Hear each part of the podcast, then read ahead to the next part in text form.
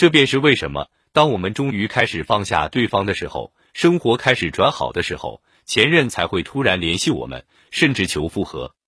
而在那段黑暗的失恋岁月里，前任们总是不搭不理。运势带来气场，气场吸引着我们身边的事物，所以有好事成双、祸不单行的说法。不顺的时候，喝凉水都塞牙；顺心的时候，钱和美人一起抱回家。如果你仔细回忆过往的生活，我们的快乐并不是前任求复合了，而是那段时间我们本身的生活也开始顺心了。所以，经常有人问我和我的前任还能复合吗？什么时候能复合？我总告诉他们，当你真正开始放下对方，好好生活的时候，对方就会回头联系你了。三，关于复合，还有个说法就是把自己变优秀。但其实，当一个人身处厄运的时候，是很难变优秀的。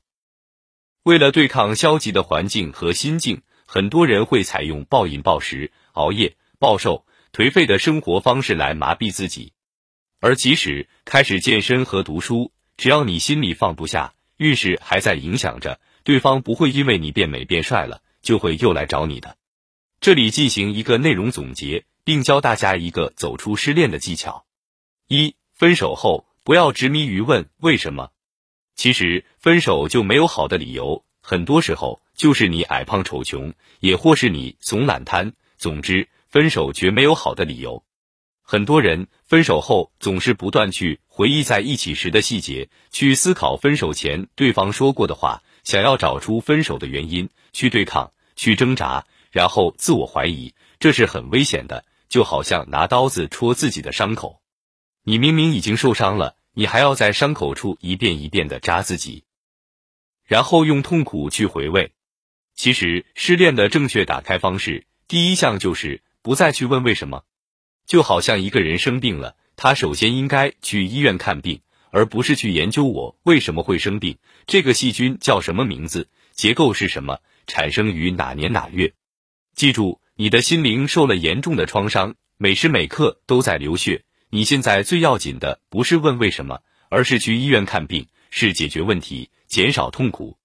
所以随便接受一个理由吧，如果没有，就自己想一条，然后不再去问，只有不再去回味，你才可能真的走出来。二，好的运势一样可能被分手，只是你不会去沉浸其中了。